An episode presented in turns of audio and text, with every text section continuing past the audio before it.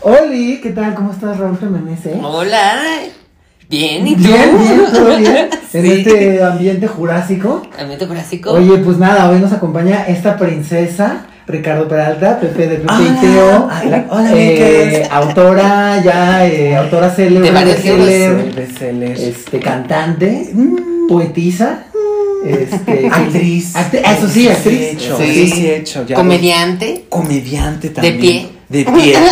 De pie, has hecho Y comedia. sentada también. Claro, sentada. Claro que sí, qué hermoso. Sentada también. Yo nunca he hecho comedia acostado, qué envidia. Yo sí. Yo sí. Comedia acostado. Cuando, cuando de pronto estás teniendo la fechoría y no, y dices.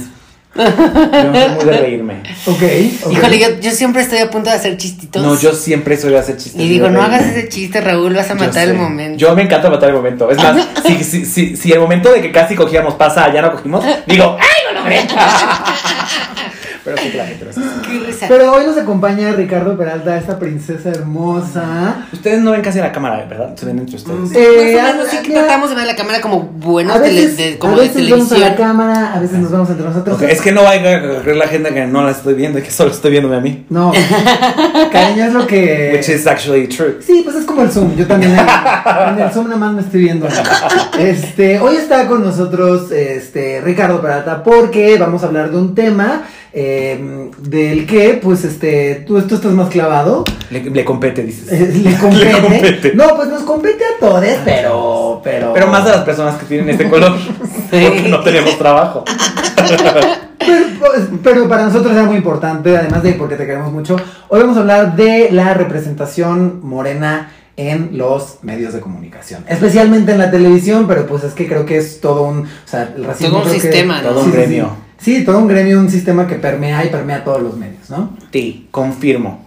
Sí, Pues, Y, y pues porque no ha, no ha tenido esta visibilización durante muchos años, ¿no? O sea, yo recuerdo si voy como a ver televisión mexicana de la que era blanco y negro, decías, o sea, ¿qué, qué vergas ponen? Me acuerdo de cuando yo era niño era la película de los angelitos negros y es muy fuerte ver que además el niño, la niña que interpretaba esa, esa persona morena, ni siquiera, ajá, era blanca y la, la- la pusieron ahí maquillada y luego se ponía talco para no ser negra. O sea, una cosa muy grave. Eso, eso es muy, o sea, es muy real y, y eso ha- hacía que mucha gente en aquellos entonces hiciera cosas loquísimas.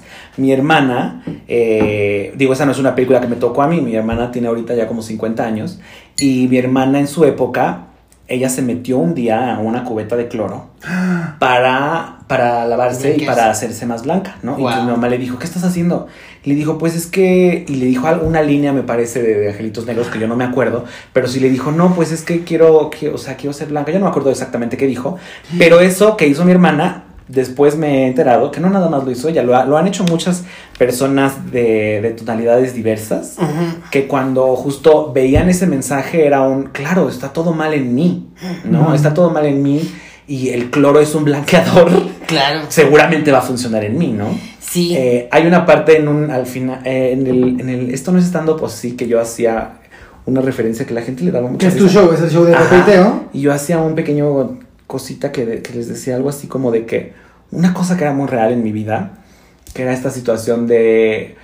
Desde que ibas en la primaria, también te decían estas cosas de, ¿por qué no te lavas los codos? Ah, ¿Cierto? ¿O por qué no te lavas las rodillas? Y es como, ¿cómo que no? Pues las traes todas sucias. Y yo así de, pero no he hecho nada. Mm. Chale. Y te las volteas a ver porque todavía llevas el short, ¿no? El short este. Bueno, cuando lo cuento, lo cuento más de risa, hermanas. Pero ahorita quiero hacerlas llorar. ¡Ánimo!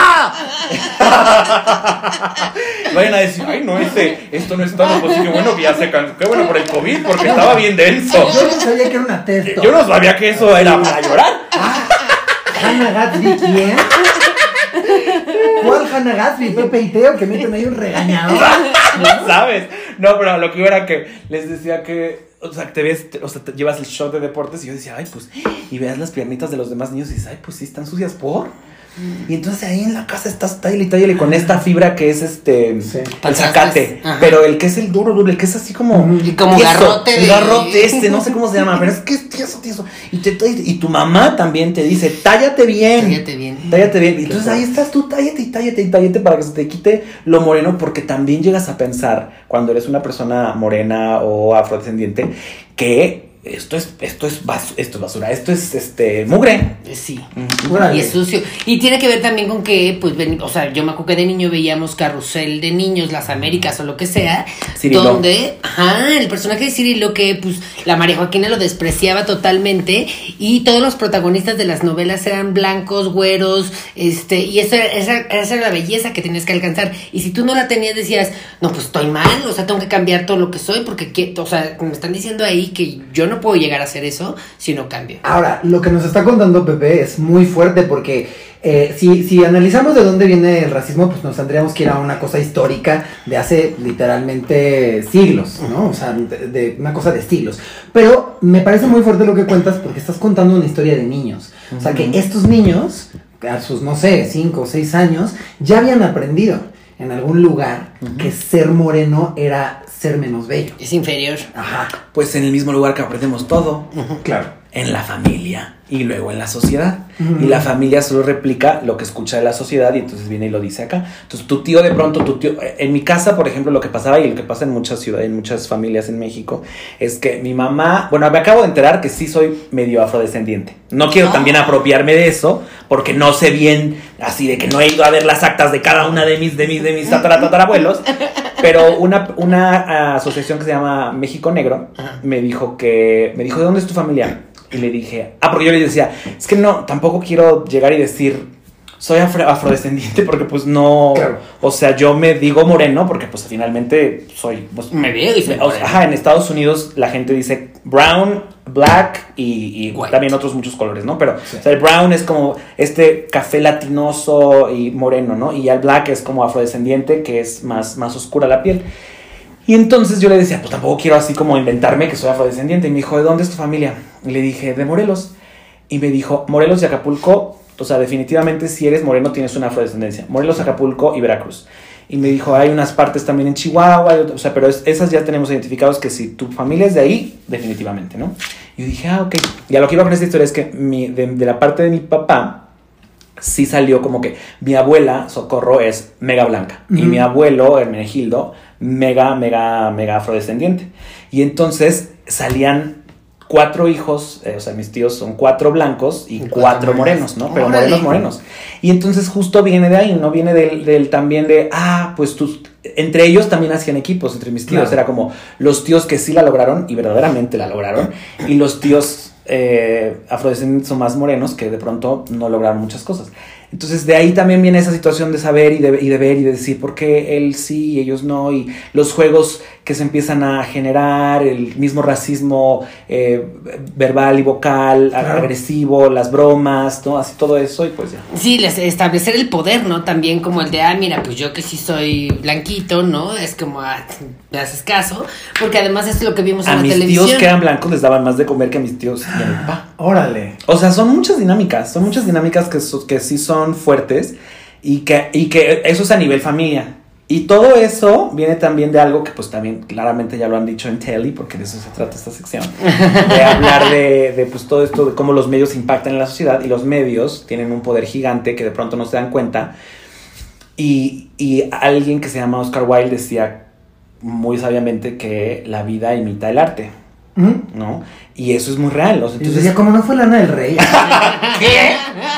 Yo lo vi en Lana del Rey. Y entonces es muy real. Y, si- y si- y seguimos perpetuando esas cosas como agresivas y negativas, Claro. pues la sociedad va a seguir siendo agresiva y negativa. Y en todos lados, ¿no? O sea, en todos los productos culturales. Ahorita nos enfocaremos a la tele, pero por ejemplo, yo ahorita pensé o me, me remitió algo que dijiste, por ejemplo, el, el porno, ¿no? Y a, y a todo el erógeno y todo lo que pensamos que nos gusta. Y también yo siempre he pensado que es que hay algo de racismo cuando la gente dice, pero es que yo prefiero esto. Y es como, "Mm, Claro. yo creo que crees que prefieres esto, pero más bien te enseñaron que tenías que preferir esto, ¿no? Discriminación sexual se llama. La cuestión de los pezones a mí me saca mucho de onda, ¿no? Que, que hay una cuestión. Yo, yo crecí escuchando a mis amiguitos bugas todo el tiempo diciendo como, qué asco los pezones negros, qué asco los pezones morenos. Y hubo un momento en donde hizo clic mi, mi ¿Te cerebro la crees?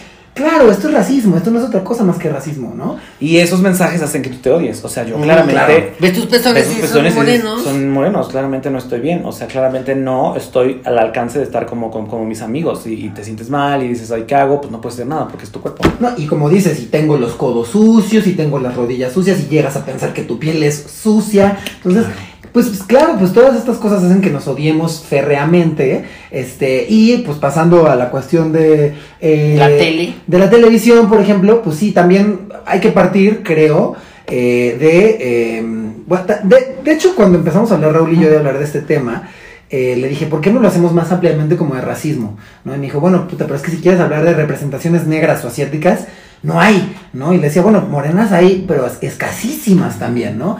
Eh, creo que habría Las que- que hay siempre son como demeritando, pero bueno, ahorita vamos a... o sea, creo que habría que partir de algo que ya hemos dicho muchas veces en Teli, eh, y es que lo que no se nombra, pues te invisibiliza, ¿no? Y no verte en la pantalla y no verte reflejado en la pantalla hace que te sientas como que no existes o como que tu historia es menos válida, ¿no? Yo tomé un curso muy padrísimo con una chica que se llama Junko Yamagata, que es afrodescendiente y también es eh, asiático descendiente. Una vez lo dije mal, preciosa, no te enojes, pero mira, vengo ya así, pero siempre les digo, les hablo de ella en mis redes sociales y en mis videos.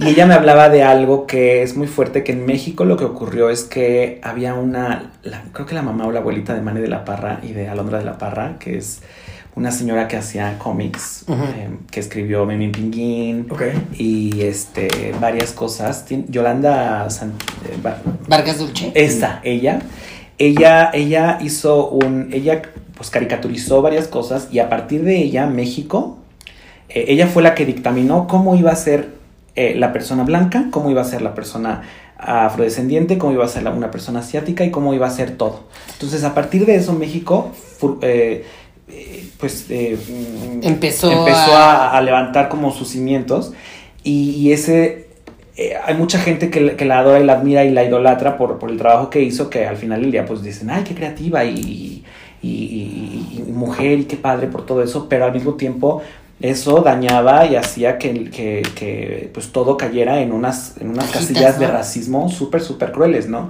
Eh, Memi Pinguín, que está súper mega cancelado, es de ella. Y saber que todo partió de la visión de una mujer blanca, de cómo ella ve las cosas y cómo ella cree que deben de ser, o cómo ella ve y percibe que son las cosas, eh, Claro. es, es bastante fuerte. Hay un, hay un término que ella me enseñó que se llama el orientalismo.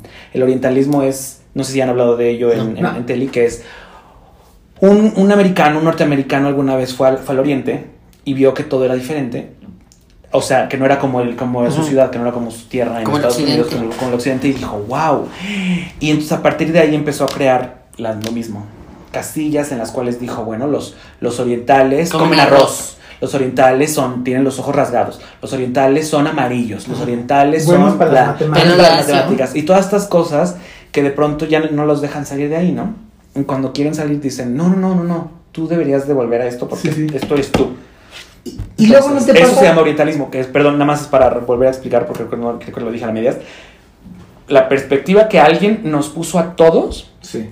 sobre algo y cómo todos lo vemos así. Totalmente. Cuando, he- cuando para una persona oriental, o sea, no existe el occidentalismo, digamos, no, no es como que una persona oriental en poder fue a Estados Unidos o fue, a- o fue al occidente y dijo, qué raro fue, es todo esto. ¿Me explico? Sí. Sí. Entonces es eso. Sí, sí, sí, nos la pasamos eh, poniendo en cajitas a todo para entender nuestra realidad de manera más simple, pero eso afecta a las personas que no caben en esas cajitas. No, y eso también pues genera crisis de identidades, ¿no? De repente es como de, ok, es que yo ya no entiendo mi propia identidad porque si la historia de mi gente y de mi grupo vulnerado a lo mejor se ha contado históricamente de esta manera, entonces pues sí, ¿no? Esto es lo que soy, esto es lo que se espera de mí, de alguna manera yo tengo que, este, pues que obedecer a esto que se cuenta de mí, ¿no?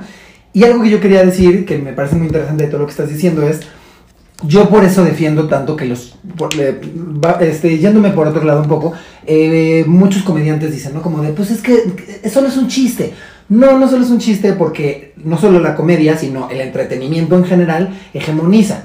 si tú eh, históricamente retratas a un grupo de cierta manera, pues entonces sí se crea este en el imaginario colectivo eh, esta idea de que ciertas personas son de esa manera. No por nada, pues, la gente viendo al poliéster y al Carmelo piensan que los gays de repente somos como, ah, pues que luego sí, el problema no es eso. Sí, es- soy. El pedo es que alguien heterosexual está usándome a mí como Exacto. una burla.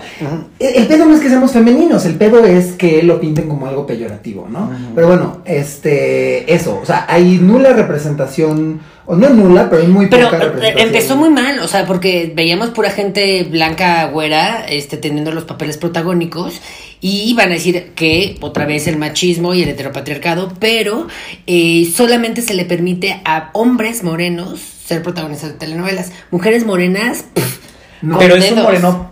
eh, también. Y moreno permitido. Es un ¿no? moreno permitido. También, también se les permite, pero es un moreno permitido. Ajá, Maite, Maite Perroni, Maite. Perroni es, es muy morena, pero es, es hasta ahí. O sea, bueno, no es, no es muy morena. O sea, digamos que hay una diversidad de, de tonalidades de piel.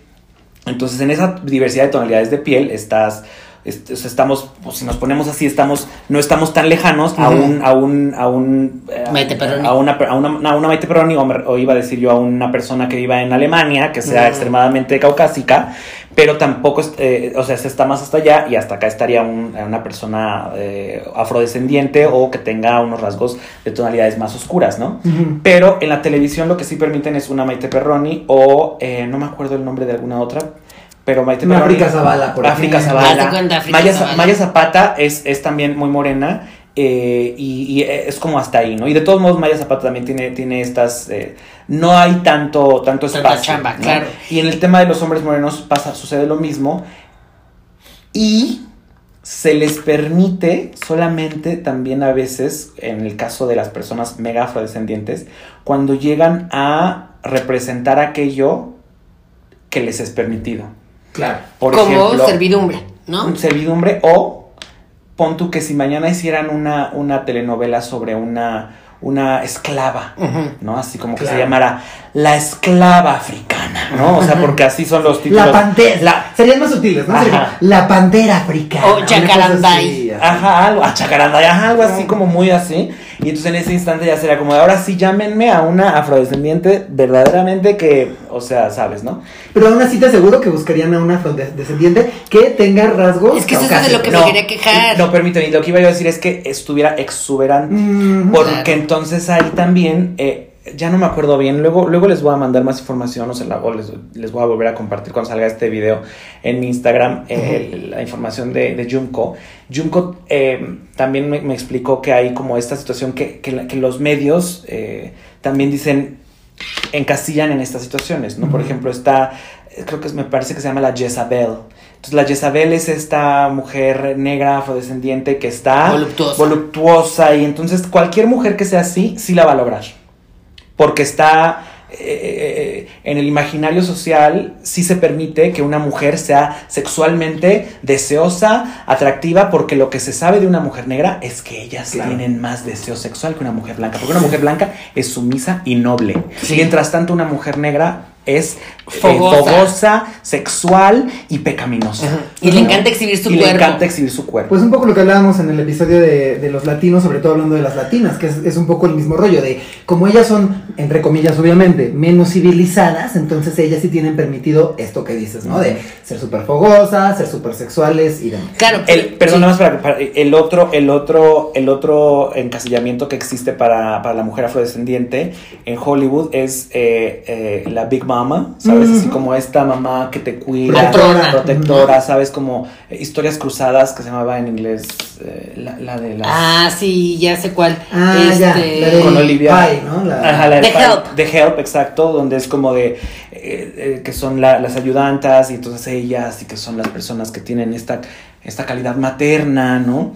Sí, y que en México pues sí tenemos esa figura, ¿no? Que de, de la nana, ¿no? Que sí se le permite como, ah, sí, tú eres Angélica, Norma Angélica, claro, tú eres morena, sí puedes hacer el papel de Y la obesa. nana, ¿no? Ay, obesa, sí. eh, Tienes como esta cosa de la nana.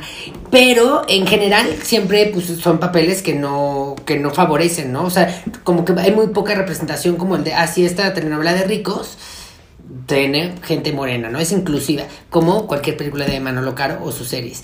Y, eh, y en particular creo que hasta que empezaron como, como dice el dicho, La Rosa de Guadalupe y todo eso, como que a muchos actores que pues morenos se les empezó a dar la oportunidad de sí ser protagónicos, pero pues siempre eh, como retratando una clase social baja. El segmento, el segmento al que, al que está enfocada esa producción. Claro. Que dicen como, ah, sí, sí, claro, les va a gustar, este ya habla como ellos.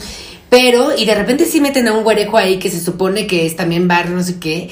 Y, dices como de, o sea, ni siquiera está, sabe el, idioma, no sé cómo, ni siquiera cómo habla, pero eh, sí me parece que... Eso que, eso que mencionas de el idioma, no sabe ni cómo habla y bla, bla, bla, también tiene que ver mucho con quién está escribiendo las cosas. Claro. Entonces es muy chistoso porque en Estados Unidos hubo mucho, mucho este tema que en México apenas está empezando a ocurrir, que es por ejemplo lo que ahorita estabas diciendo, ¿no? Que acabas de, te acaban de decir, oye, vamos a escribir una cosa, queremos hacer una producción en la cual vaya a haber gente LGBT, pero nos gustaría que, los, que nos ayudaras a escribirla porque todos nosotros somos hombres heterosexuales. Entonces ya finalmente se dieron cuenta que su voz no es la misma porque su voz no entiende las experiencias de una persona eh, eh, homosexual. Y es lo mismo para, para, el tema de, de, ya sea diferencias de clases sociales o de tonalidades de piel, que como las historias son contadas por una persona blanca, de acuerdo a cómo, ve la persona blanca, que son las cosas, así las relata. Claro.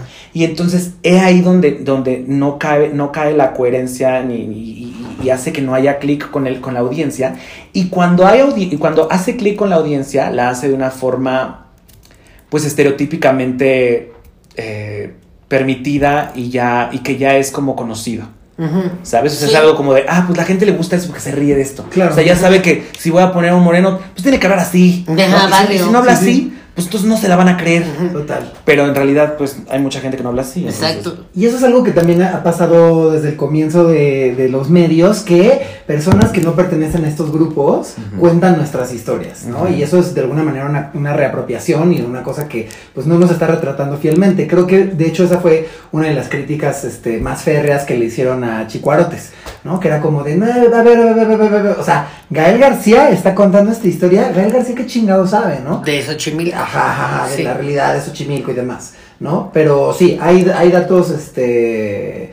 Em, hay datos pues, que sí son alarmantes, por ejemplo, que en la publicidad, o sea, en los comerciales, eh, solo el 5% de los actores morenos tienen este, espacios, ¿no? Entonces, claro, lo que te están comunicando ahí es esto que decías al principio, ¿no? Que entonces, este, físico... Y cuando tienen esos espacios, son espacios de cosas como de todito.com, de Western Union, o sea, como de cosas de un sector social que eh, pues no abarca para todos, o sea, no es para todos, es como de, ay, sí, que, que anuncien este Electra, que anuncien pues pura cosa ahí como medio, desde medio, de mediano pelo, cuando pues no, cuando podrían estar anunciando sax. Y que de pronto también las, las, uh, los, los comerciales, por ejemplo, Suburbia. Suburbia, pues tú, ¿qué, dices de Suburbia? ¿Es una tienda de alta gama o de mediana gama o de pues, baja gama? De baja gama. Mediana, baja. mediana, baja. Bueno, pues Suburbia sabe, ellos saben que son de baja, mediana gama, pero todos sus modelos, ninguno es moreno. Claro. Son, de hecho, ninguno es mexicano. Por lo aspiracional. Por lo aspiracional. Eh, Avon es alta gama o baja gama. Baja, baja, Y toda la gente es blanca. Toda la gente es blanca. Entonces, hay un tema muy, muy, muy fuerte en el que nosotros mismos como personas de tonalidades diversas, morenos eh, y que vivimos en familias eh, altamente morenas y etcétera, eh, también se nos dice desde pequeños y tenemos aquí incrustados como chip que no, que no, que no merecemos nada, que no estamos bien. Y esto esto abarca cualquier tipo de cuerpo, me refiero a gordo, flaco. O sea, porque al final del día una persona con obesidad o con sobrepeso que sea blanca siempre va a ser más atractiva que una persona obesa morena. Claro. Y, eso está mal, ¿no? Porque tiene que ver otra vez con estos estándares de, belleza que puso la, la, hegemonía blanca.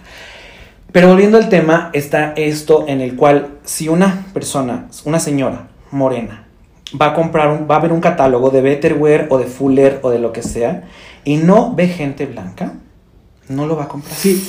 Y eso está fuertísimo porque eso ya está en el, eh, o sea, incrustado en el chip de, aquí. Y con esa misma, con esa misma arma es con la que nos ataca Televisa.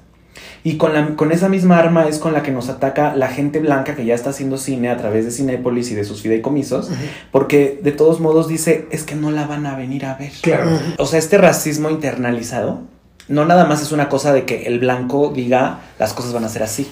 Nosotros ya lo, com- como ya lo tenemos tan marcado y me- en México, nacimos en un México clasista, en una Latinoamérica clasista y racista, eh, lo vemos como bien. Y como les decía desde el principio, nacemos odiando nuestro cuerpo, odiando nuestro color, odiando todo. Ento- y eh, sabiendo que no podemos aspirar a más, Más. porque no se nos va a permitir. Claro. ¿no? De hecho, también hay, hay, hay lenguaje, hay lenguaje para esto. Por ejemplo, cuando yo, yo no, yo no nací así de que en una gran casa y así, después, este, mi familia nunca me faltó nada y todo muy bien, pero a lo que voy es a lo siguiente. Cuando yo, siendo una persona morena, eh, empezaba como a escalar socialmente, sí se le veía como eso, como un, una escalación social, como un eh, arribista. Sí, como sí. que se está Como aprovechando, que ¿no? está, él, él, por, él no, Como él si no, él no escalando, está, él ¿no? estoy escalando, ajá, él no es perteneciente a esta clase, ¿por qué Claro, está aquí? Claro, claro. Todos mis, mi mamá siempre, para mí, en mi caso, saquen los Kleenex, amigas. En mi caso, este, siempre ella dio todo lo mejor para mí. Mis hermanos no tuvieron la misma suerte, pero de todos modos estudiaron muchísimo y les fue bastante bien. Pero lo que voy es que en mi caso mi mamá sí dio muchísimo más que mis hermanos. Y entonces mi, todo, mi, todo mi entorno, mi, todo mi alrededor siempre tenía muchísimas mayores oportunidades que las mías.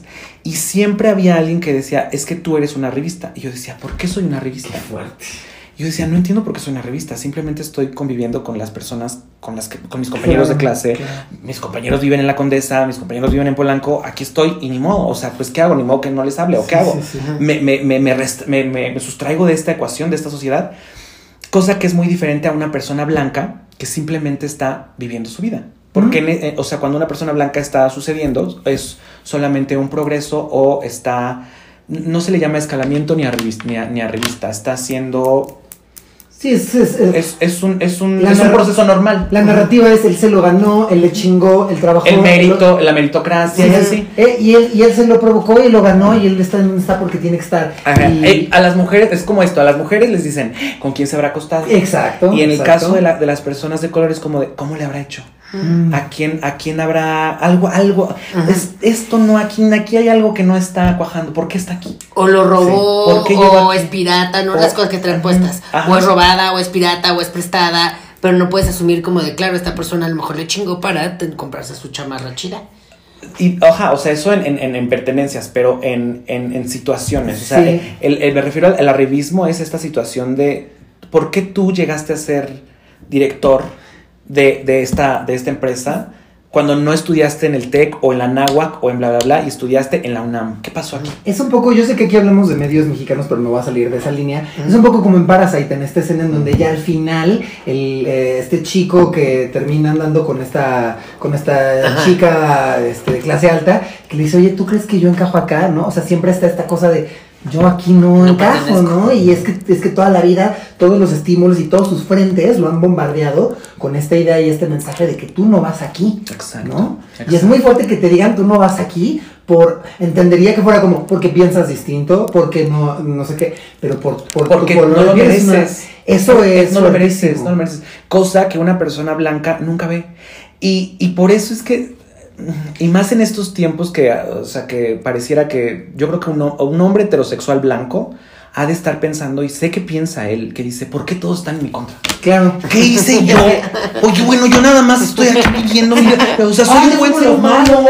Yo hasta, somos los malos. hasta le doy dinero a las de chichis para la banda. ¿Por qué están en, qué, qué está pasando? ¿Por qué creen que yo lo hago todo mal? Es que sabes qué pasa que el, el- el privilegio a diferencia de la opresión no se siente. Exacto. O sea, cuando, cuando has vivido oprimido, pues sí lo sientes porque precisamente tus estímulos hasta a tu alrededor te han dicho esto que dices, no te lo mereces, tú no tienes por qué estar aquí, tú no deberías No tener estas encajas, oportunidades. claro. Pero claro, cuando, cuando eres blanco y de repente te lo hacen saber, pero toda tu vida eh, has estado rodeado de un sistema que te dice, sí, sí, sí, to- todo bien.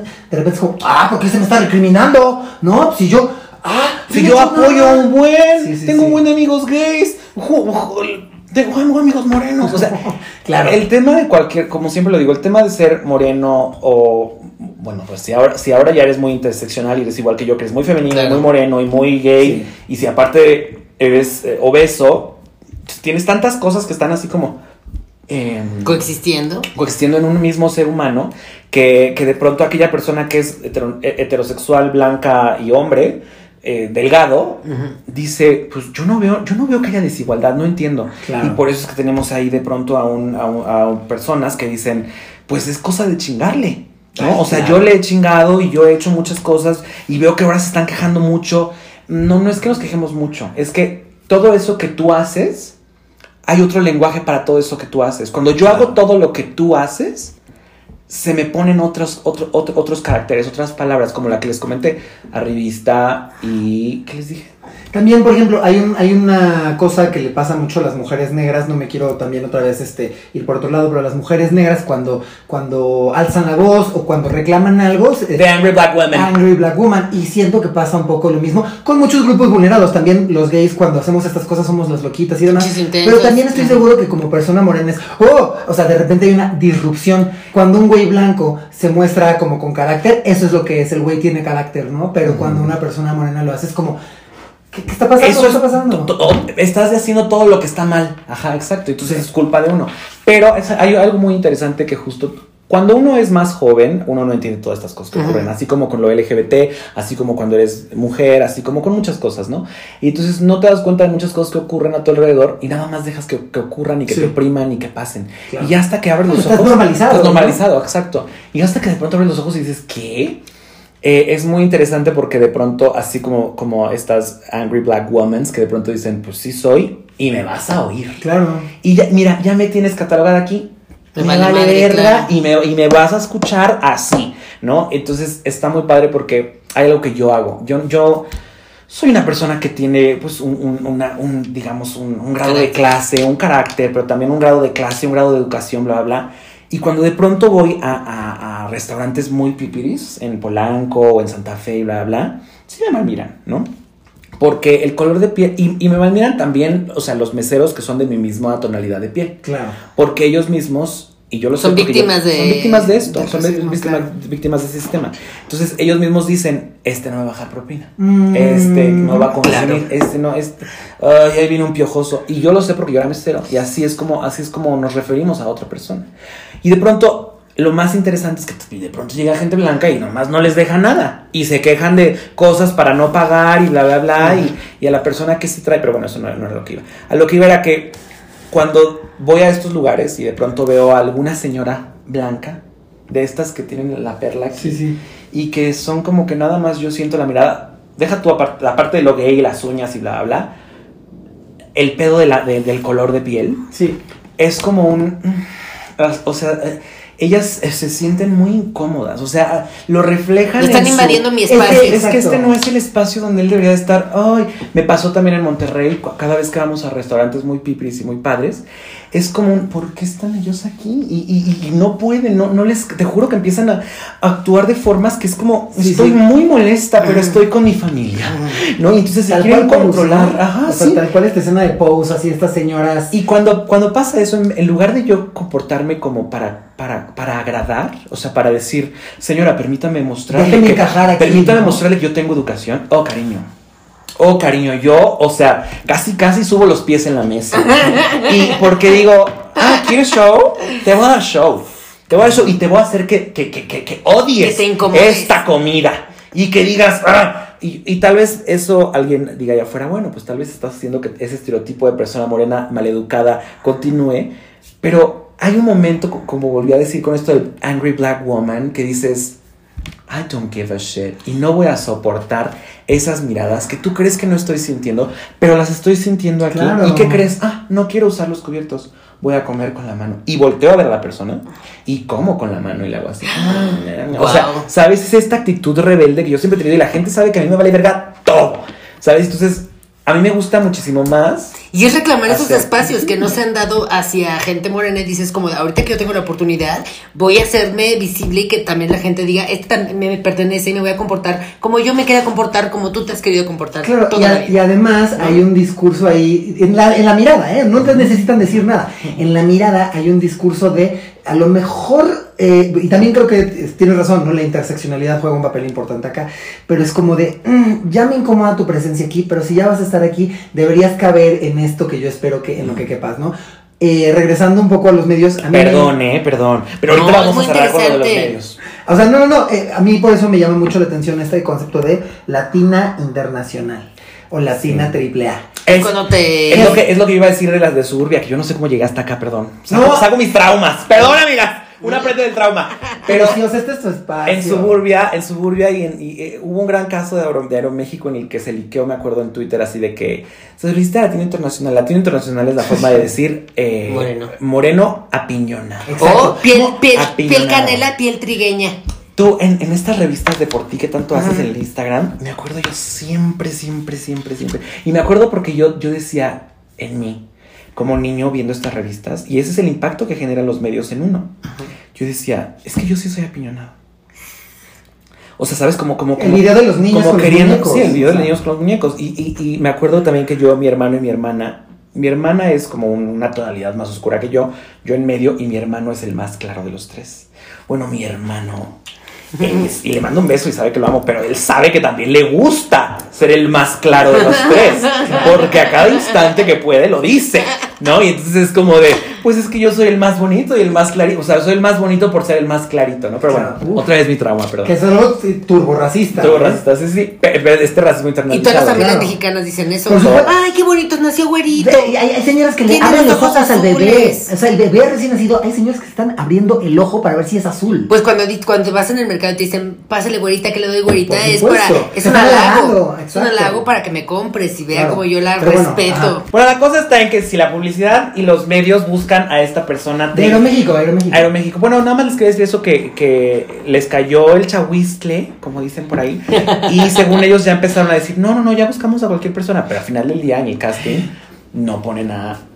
Pone latino Sí, internacional. déjame contarte que, hablando de esto, me acuerdo que es que... discriminación positiva, ¿no? Lo que se llama discriminación Claro. positiva de piel trigueña, este, Claro. piel canela, este. Hay toda esta historia.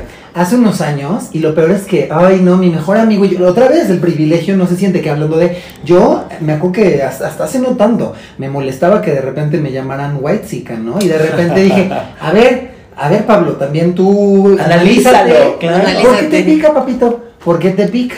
Y claro, es incómodo también reconocer este pedo de, güey, pues, pues, pues sí, tengo privilegios sobre otras Pero personas. es muy chistoso que, que- que les enoja solamente que, que les hayan puesto un nombre. Porque ya que analizan ese nombre, es como de puras cosas padres. Sí, ¿Sabes? Pura, pura cosa bonita, ¿sabes? Ah, es pero- como. Ajá, pero, o sea, a diferencia de, por ejemplo, cuando te dicen puto, que la gente Claro. no entiende y que siguen diciendo, ay, ¿eso qué? Y es como, mm, son puras cosas negativas, Te ¿no? están diciendo que tienes poder adquisitivo, que, que eres de la clase opresora. O sea, güey, ¿cuál es tu pedo? Ajá. Pero bueno, esa no es la historia que te iba a contar. La historia que te iba a contar es que, y lo peor es que yo y mi mejor amigo lo defendí, mi mejor amigo y yo, lo defendimos, defendimos a Manolo Caro hace unos años, que oso. Pero bueno, hace unos años un amigo le tuiteó este, a Manolo Caro y le tuiteó, oye, güey, este, ¿qué pedo con que solo casteas a gente blanca? Solo casteas a gente blanca. Y, Manolo Caro le contestó, eh, ni siquiera en DM, eh, en público, el señor sacado de la pena. Este, porque estaba él más ocupado Estoy en defender- contando una historia en de defender su blanca. racismo antes que hacer, que contar bien una historia. Pero bueno, este, de ¿Ese repente. amigo no fui yo? No, ¿verdad? No. No, yo también me aventé ese round, nunca les he contado. Sí, bueno, yo lo leí. Ah. Este güey le dice como, oye, pues es que solo casteas a gente blanca. Y entonces Manuel Caro dice, a ver, es que estos actores blancos fueron los que mejor audicionaron.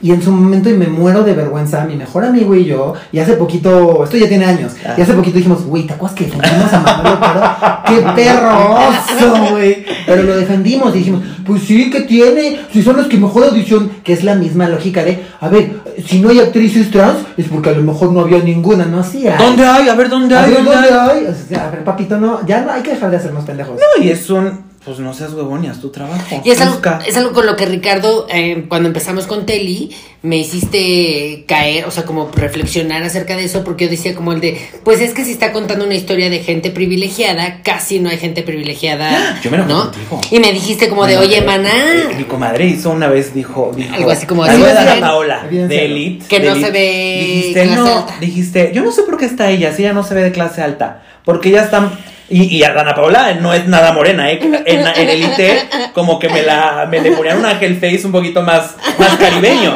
Más caribeño, porque en la vida real, Porque perdón, latina. es la latina, pero en la vida real, o sea, mi amor, está más, va más blanca ella que tú, ¿no? Pero sí dije, eh, cuando escuché eso dije, lo que dijiste fue esto de que, pues ella no, no siento que represente a esta chica de poder Rica adquisitivo en México, ¿no? Y yo dije, o sea, hoy en día, o sea, antes, dije antes, ¿no? Y es, eh, lo peor es que justo antes, todos tenemos ese chip de antes. Claro. Excepto los Gen Z, que ahora ya traen muchas cosas, porque Sí. ya han visto muchas, muchas cosas diferentes. Sí, sí, sí. Pero todos los que estamos de milenias para atrás teníamos todo este chip diferente, ¿no?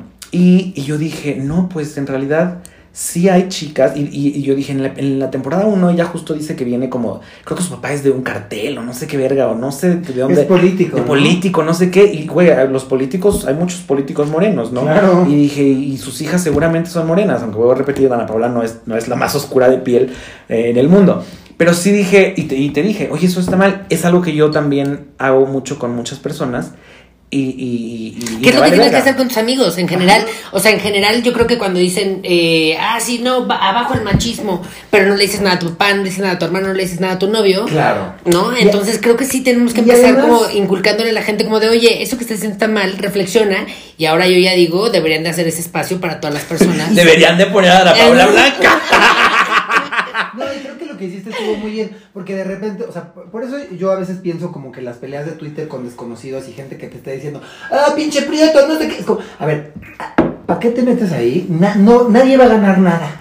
Pero en cambio, si escuchas que tu amigo se, se rifa un comentario racista, ahí es donde puedes y desde y porque si un güey en Twitter te dice como lo que estás diciendo es una pendejada, lo que vas a hacer es poner una barrera. A mí qué chingados me importa lo que me está diciendo arroba Guitar Hero 69. Pero en cambio, si mi, si mi compa me está diciendo como de, oye, güey, o sea, esto que acabas de decir es racista por esto. Que también va a depender de cada compa compa. O sea, no hay mucha gente como nosotros. Ah, no, claro, claro. nosotres. Nosotros. Eh, lo que luego también pasa que allá aceptamos afuera. crítica o... No, y que aceptamos crítica de que al final del día vivimos en un, en un sistema, o, o sea, somos parte de esta, de alguna minoría opris- eh, que está siendo oprimida. Ajá. Pero lo que pasa allá afuera es que de pronto Se sienten agredidos cuando se sienten agredidos y entonces de pronto van y le preguntan a sus otros amigos heterosexuales blancos. Claro. ¿Y qué les dicen sus otros amigos heterosexuales blancos? Güey, no, pues es que también Twitter, güey, Twitter ya está de la verga, güey. No, ya todos se emputan, ya nada está bien, chingan a su madre todos.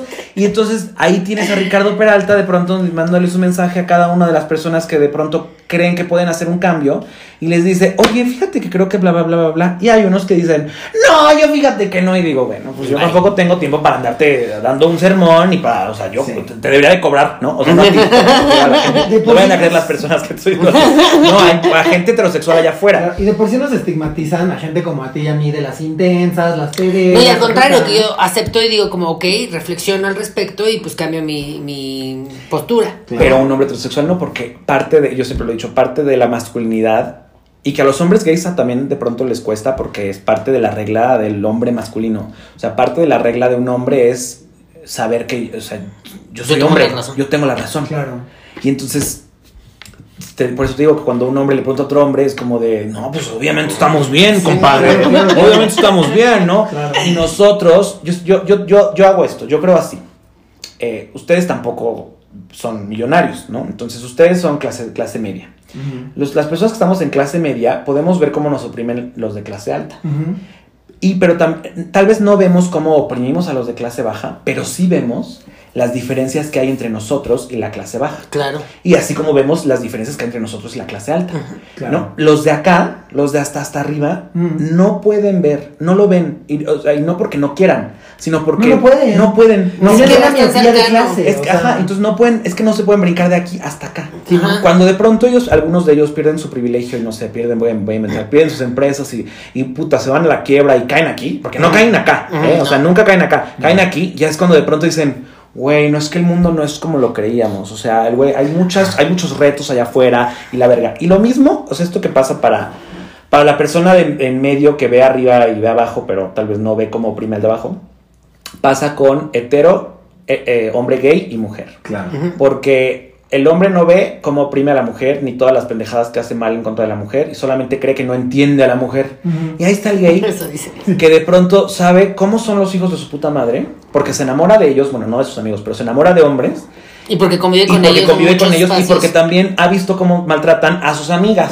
¿no? Y entonces, pero ellos tampoco ven cómo de pronto oprimen a las mujeres. Claro. Pero lo que voy es que de acá a acá es un salto, o sea, de que nomás no se puede. No hay manera. Y de acá a acá tampoco. Entonces, por eso es que de pronto la figura de una persona LGBT o de una persona que está como en, en- en término medio llega a ser como tan empática. Y de pronto dicen, ay, es que tú sí me entiendes. Sí, pero no se dan cuenta que la parte de arriba eh, oprime, o sea, lo mismo que nos oprime a la parte de hasta abajo y a los, y a los del medio es, es lo mismo. O sea, yo siempre lo digo de, por ejemplo, como cuando veo misoginia en los hombres gays, cuando veo machismo en los hombres gays, siempre es como corazón. Esto que nos está oprimiendo, la homofobia, eh, o sea, es también, o sea, esto viene de la misoginia. Como odian a las mujeres y como creen que lo, peyor- que lo, lo femenino, Femenino. es peyorativo y es, y es inferior, por eso a nosotros nos tratan como nos tratan, porque somos una tradición a la masculinidad. Y pasa lo mismo con la cuestión este, Económica. económica y de, y feno- y de fenotipo. O sea, Y, y, y, el tema de la economía y el color de piel en, en- en México es muy, va muy ligado. Totalmente. Porque tenemos el chip de que hasta acá, en el hasta arriba, está cualquier persona blanca. Aquí está una persona de tez eh, eh, morena, café, eh, o un término medio tostado. Y aquí está una persona afrodescendiente completamente negra, ¿no? Eh, y de pronto, justamente, se les da el chance de brincar de aquí a acá a las personas que se les consideraba trigueñas, que es lo que te decía hace rato de, de esta revista que yo decía, ay, no, yo creo que yo sí en Apiñonado. trigueño, apiñonado, ¿no? Sí. Yo creo que sí. sí Además sí suena doy- más bonito. sí doy, suena más bonito y aparte es como un, me- o sea, es que voy mucho a la playa. Hablando de mucho a la playa, yo también, ah, una amiga de mi mamá siempre se burlaba de mí porque yo le decía que yo cuando yo era chiquito, que es algo que también hacemos muchos los morenos, siempre decimos que cuando éramos chiquitos sí éramos blancos, pero nos llevaban mucho a Acapulco o nos llevaban mucho a la playa y nos tostábamos. Wow. Y yo lo dije y yo me pasaba. Entonces son, son muchísimas, muchísimos mensajes que te llegan y que están aquí, que replicas y hasta que de pronto abres los ojos y dices, wow. Y volviendo al tema de los medios, hay algo muy importante que yo sé que hablan siempre aquí, que también aplica en este caso y que no quiero dejar afuera, que es la representatividad y por qué es importante.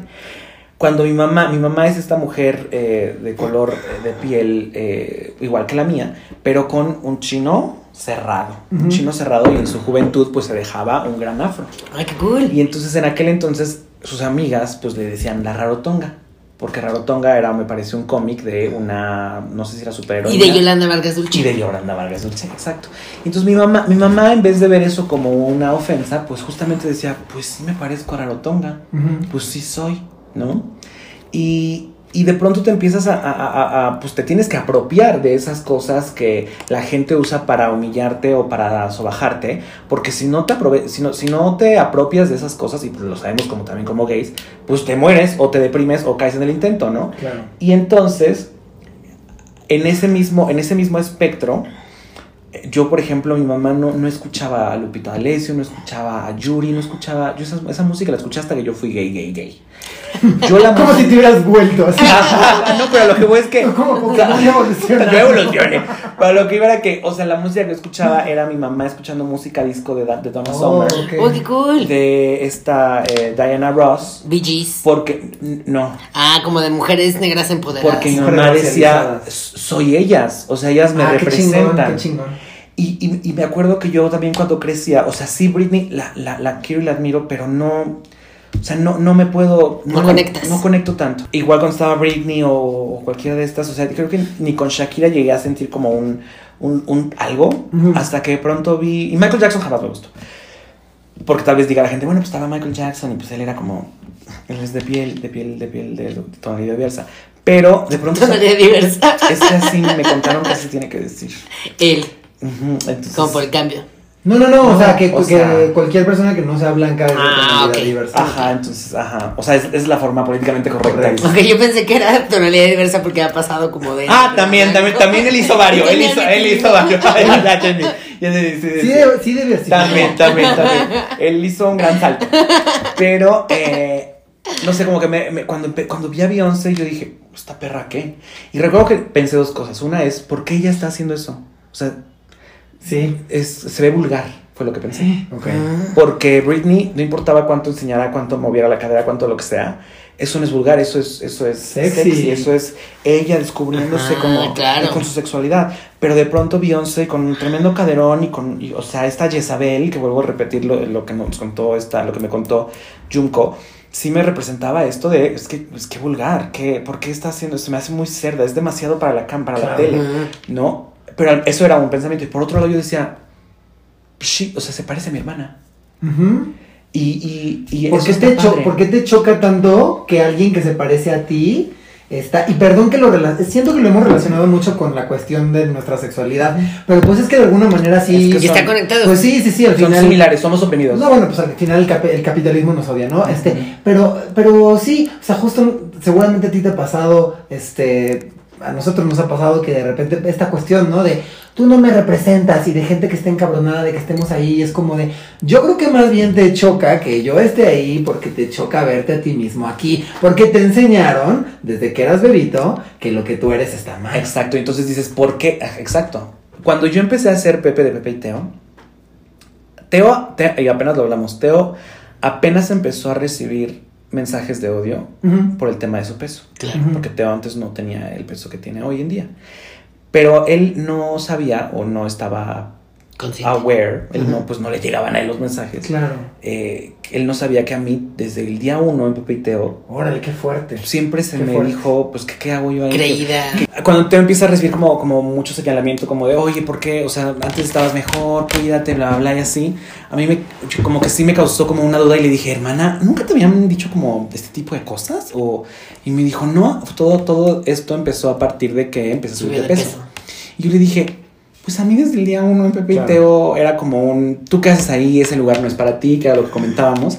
Y le dije, entonces, pues, y, y que no es algo que tampoco me pareciera como extraño ni nuevo.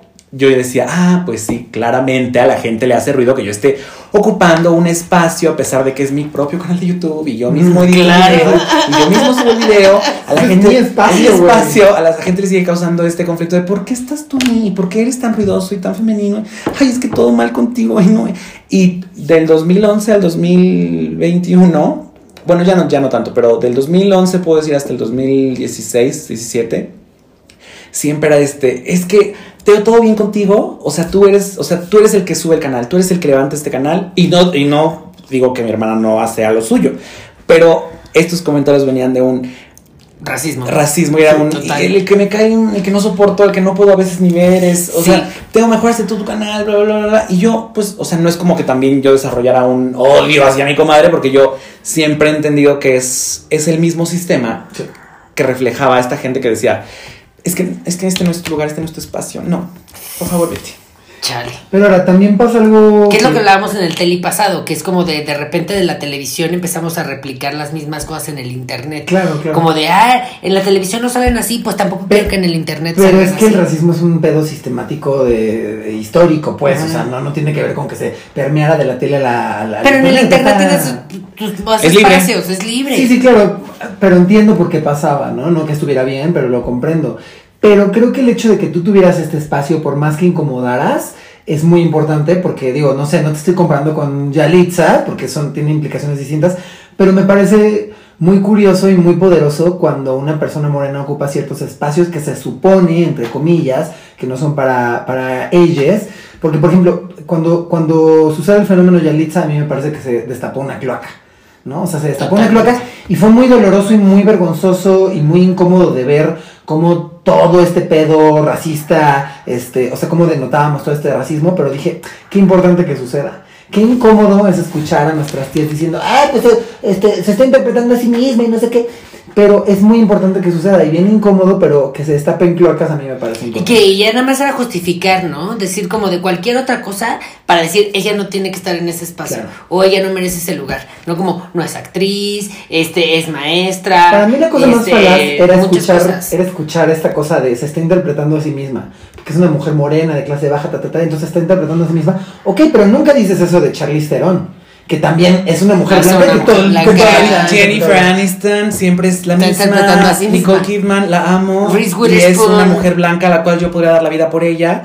eh, pero siempre es la misma. Siempre es lo mismo. Siempre habla así cuando es algo de Eh, hay una parte en la cual Titus Andromedon en Kimmy Schmidt dice em, Kate Blanchett is she that good or is she just white ¿no? o sea como verdaderamente es buena o solamente es blanca Y Pablo y yo siempre nos cuestionamos como cuando algún hombre nos parece atractivo decimos como si es guapo o, solamente es blanco. Ajá. Y la verdad la respuesta que siempre es solo es blanco, ¿no? Y yo tengo aquí sí. Yo iba a decir algo de, de lo de Yalitza que, ay, la gente, mira, si usted cree que me estoy subiendo a un tren, no importa. También ya lo hice, ya lo había dicho. Cuando el, el tema de Yalitza salió, salió la película de Roma, también cuando salió la serie de Sobreviví.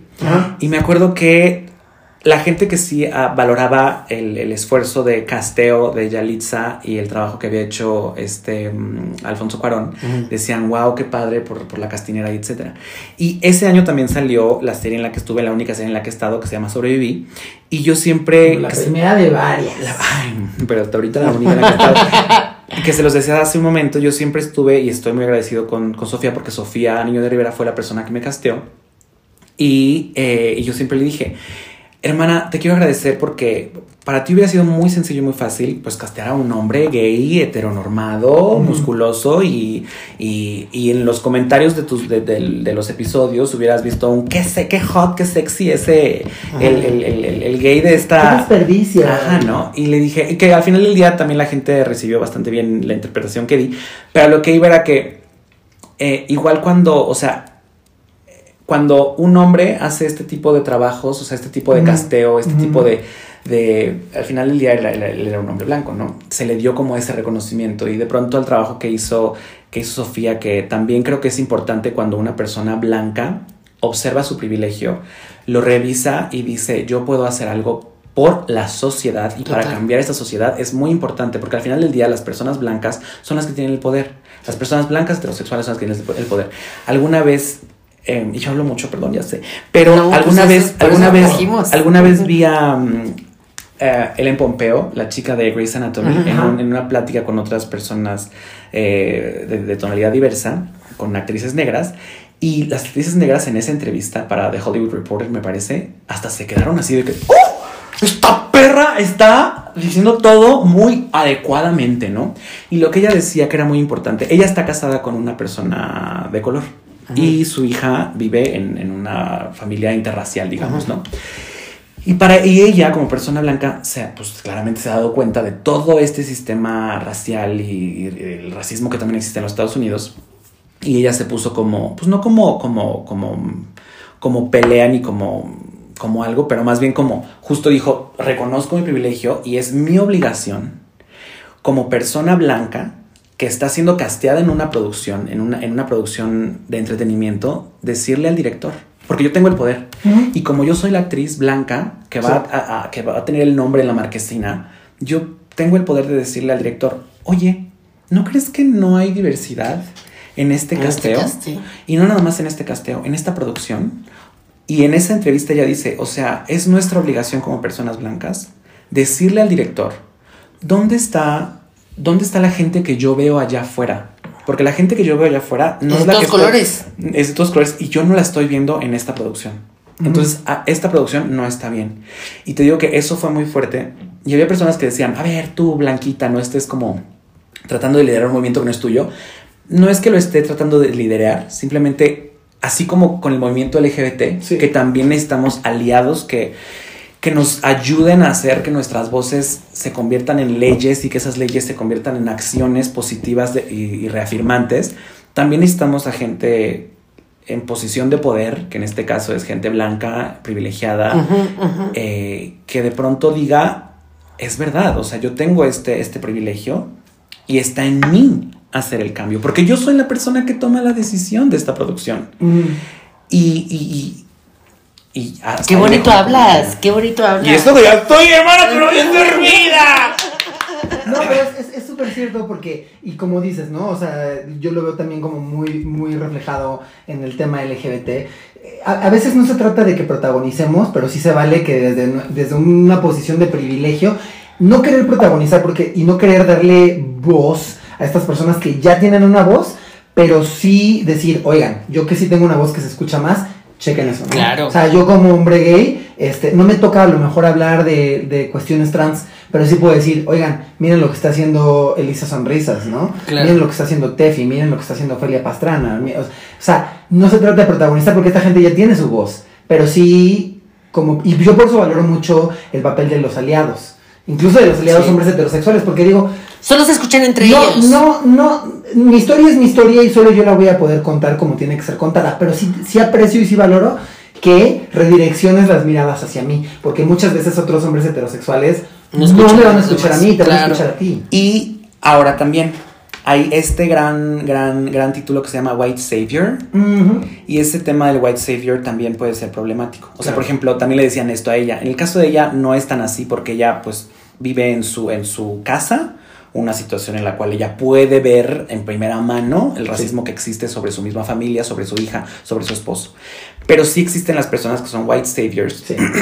y estos white saviors a veces los usan como tokens.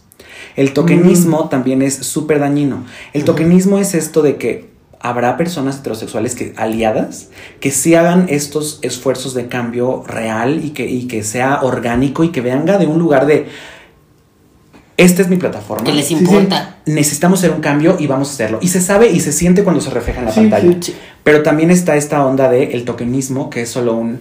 Ah, a ver, ven tú gay para que Sí, tú me des el, La validación, la validación ¿no? gay a mi público y mi público crea que yo ya estoy bien Sí, con los gays.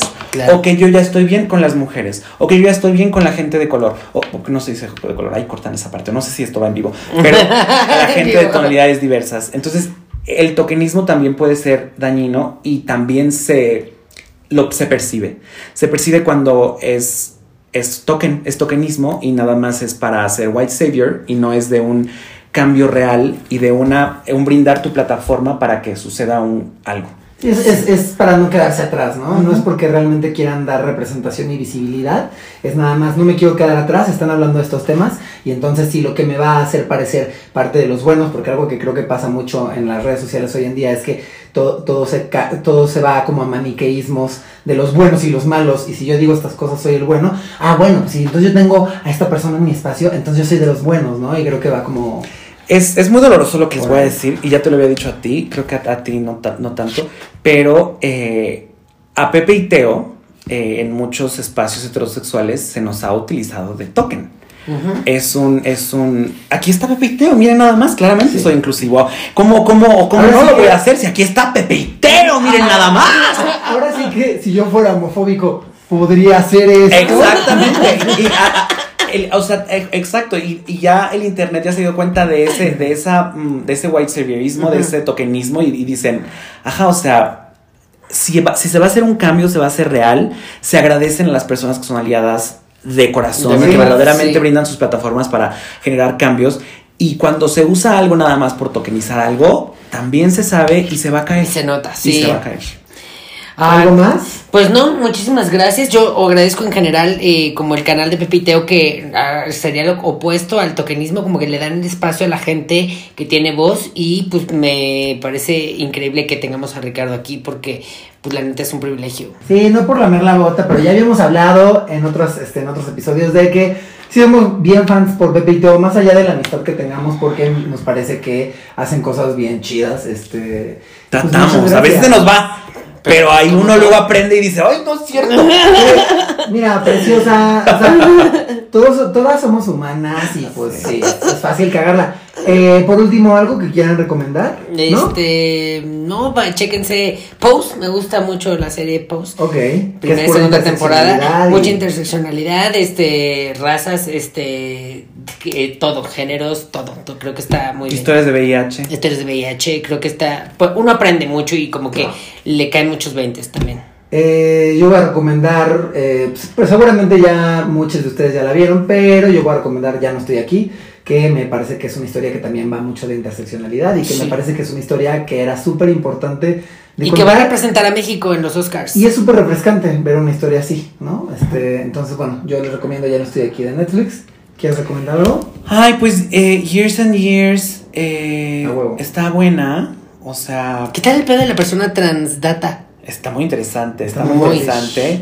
Eh, el, el tema del racismo en Europa, es- también me gusta que se hable de eso. Le sigue faltando a Inglaterra, no, en- en- al, al Reino Unido y a varios países eh, europeos les falta todavía representatividad de varios de varias tonalidades de piel, pero está está muy padre que se haga y pues eso. Y también les recomendaría a usted que si usted llega a ver a una persona eh, de tonalidad diversa en, en alguna serie, en alguna película, se dé la oportunidad, porque también es algo que hacemos. Eh, estamos acostumbrados a que si...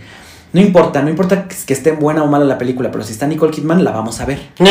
Pero si está alguien, alguien, alguna persona de tonalidad diversa, alguna persona afrodescendiente, decimos, ay, pues ¿Quién a sabe? ver, no Sí. sé, a ver si sí, a Va ver a contar la misma historia. Va a contar la- ay, sufrida, ay, no, pues qué le vamos a hacer y así. Y también les recomiendo a usted que, pues que sea más exigente en lo que usted ve. Porque recuerden que somos lo que vemos, lo que escuchamos, lo que leemos y lo que absorbemos porque somos unas esponjitas. Y lo que exigimos porque oferta demanda. Entonces también ¿Sabes? hay una responsabilidad. Yo sé que de repente los creadores sí tienen estas perspectivas súper racistas y demás, pero si nosotros dejamos de, co- de consumir ese tipo de contenidos, se van a dejar de hacer. Entonces, Total. eso, ¿no? Bueno, pues muchas gracias. Gracias. Te queremos mucho. Mil gracias. Muchas gracias. Cuídense, bye. Ay, me veo bien grandote lo que nunca. he dicho.